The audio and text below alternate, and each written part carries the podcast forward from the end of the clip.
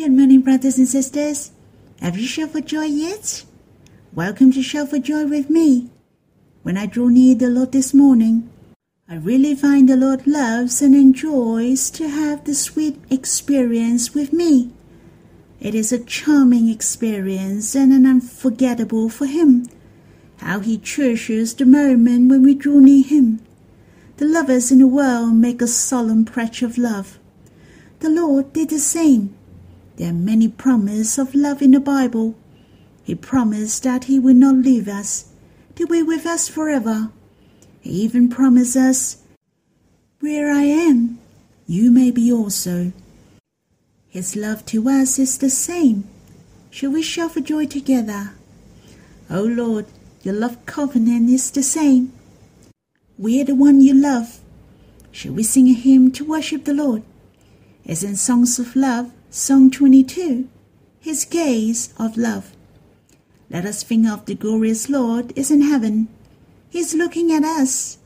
The word gaze means He's watching over us without blinking of eye. The Lord in our hearts longs to draw near us, to have the fellowship with our spirits with Him. Shall we sing together? Let us enjoy His unfailing love to us.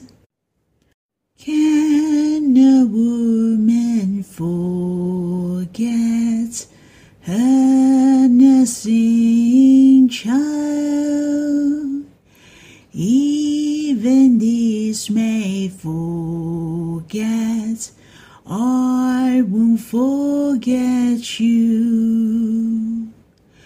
Behold, I'd inscribed you on my palms, your adorable countenance always before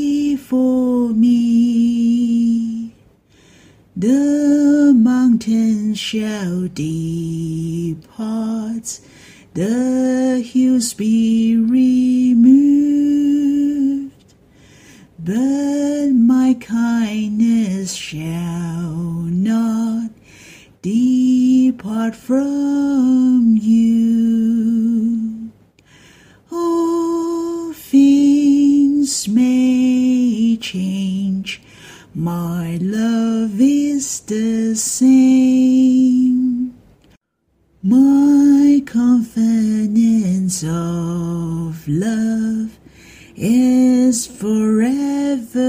Sure. My child, I will never leave you, never forsake you,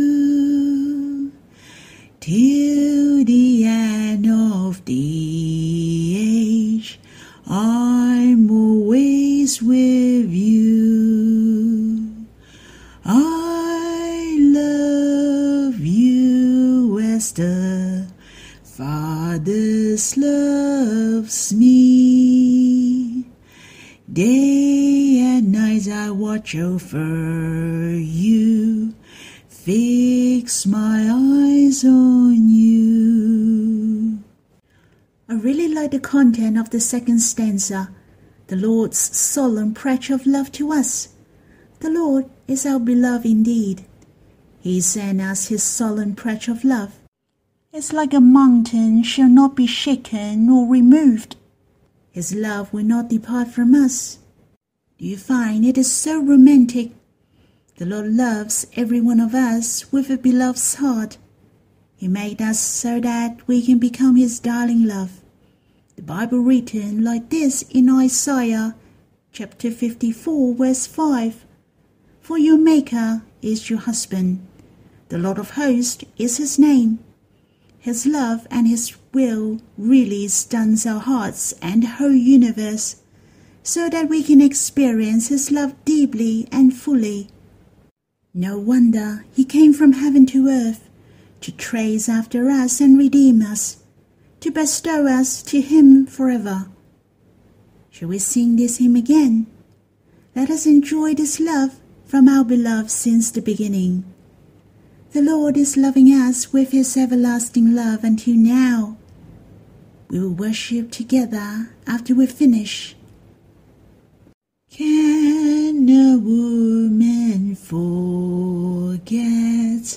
her nursing child? Even this may forget. I won't forget you. Behold, I'd inscribed you on my palms, your adorable countenance always before me. The mountains shall depart, the hills be removed, but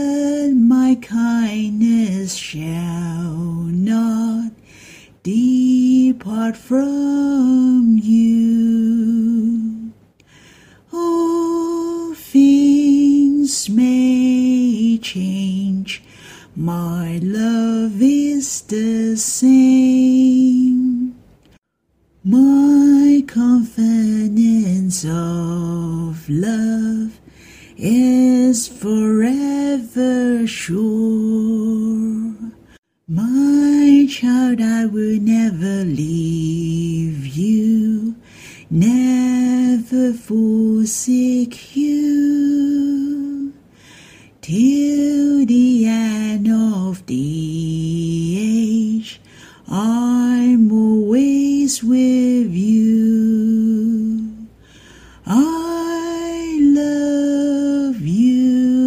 as Father's loves me.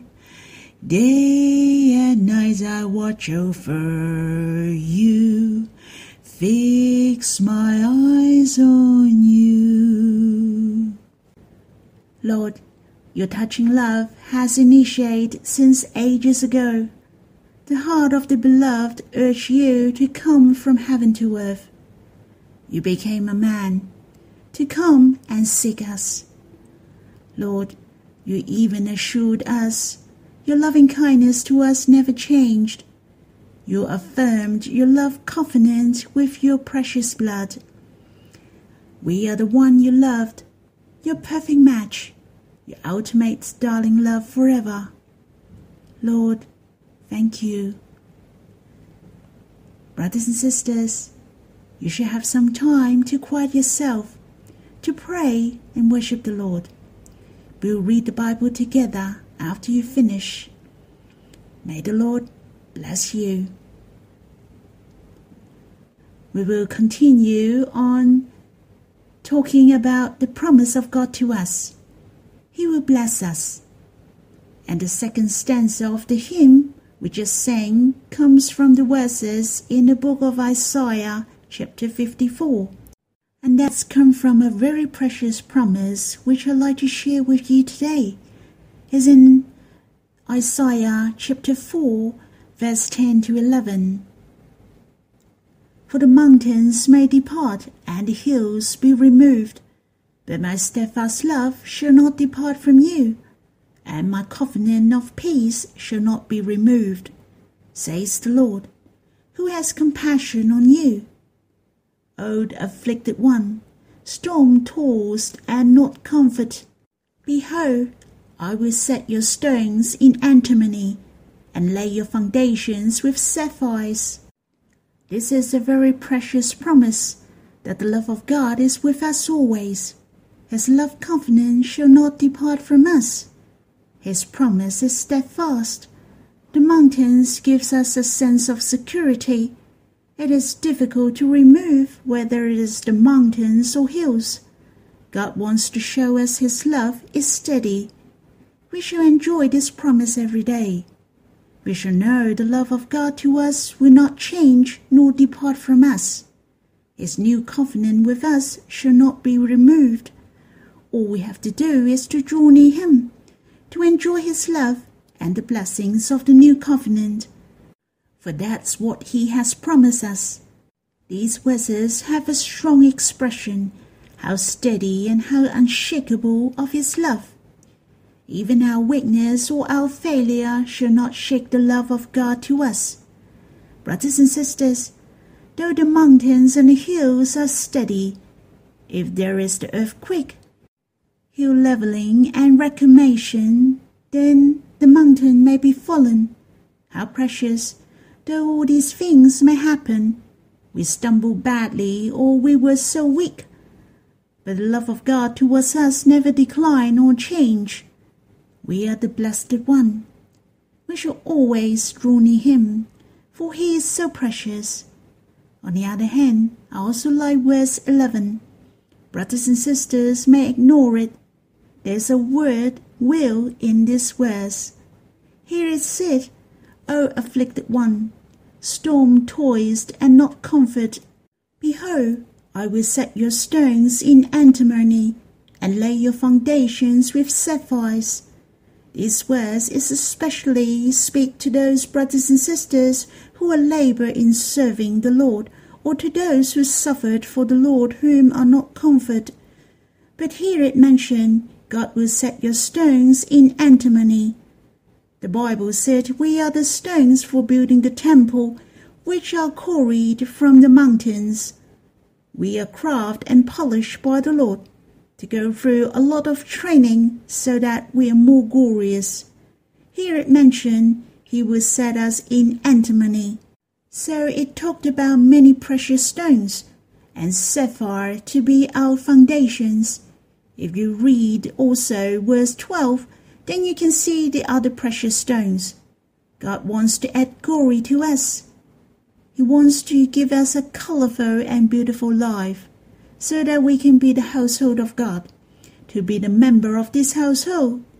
Every one of us will become the precious stone, to shine brightly in the universe.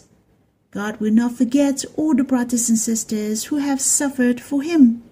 Instead, they can have the precious experience in their life to enrich their life. Our life are the life of rainbow the life of precious stone. The radiance of the precious stone comes from the stone itself, and it also comes from the crafting. In fact, we are not the ordinary stone. It takes a long time and formed under the high temperature and compression, and its beauty undergone God's many ingenious crafting and polishing. After experiencing Him, our life can give forth the radiance he mows us by his loving hands. The hardships which we have experienced are not in vain. In fact, our value are enhanced and we are more glorious. When we mix and match with other precious stones, which are the brothers and sisters, we are building the New Jerusalem together, which is the church as well. You and I have a part in the church. This radiance and glory are even greater for we are not just a precious stone scattered on the ground one by one, but all the brothers and sisters, which are many precious stones. God embraces us all together to build up this household, also the holy city, New Jerusalem. Hence, brothers and sisters, we shall not worry about our life on earth. We don't have to worry about our future.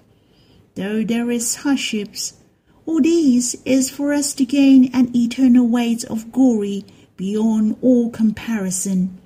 He wants our life to be filled with colors and precious stones, to be the radiance in this household, to shine on earth and the whole universe together with brothers and sisters, to bear the witness of the beautiful heart of God.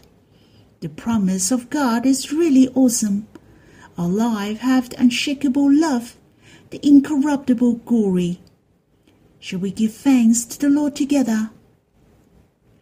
Lord, thank you that you have saved us and you have put us in the household of God.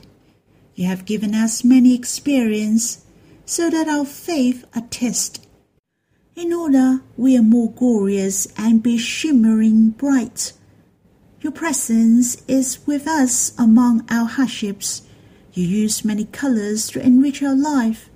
you surround us with the precious stones, and you make us to be the precious stones to shine with great splendor. O oh Lord, thank you for you treasure our life so much. May you help us to commit ourselves in your hand, so that you can carve our life. We are willing to coordinate with your will, to build your glorious household. Lord, may you compel us so that we no longer live for ourselves. Help us willing to live for your will at all cost. Lord, may you bless us. Brothers and sisters, that's all for us here. I hope you have time to draw near God. Have a chat with Him. May the Lord bless you.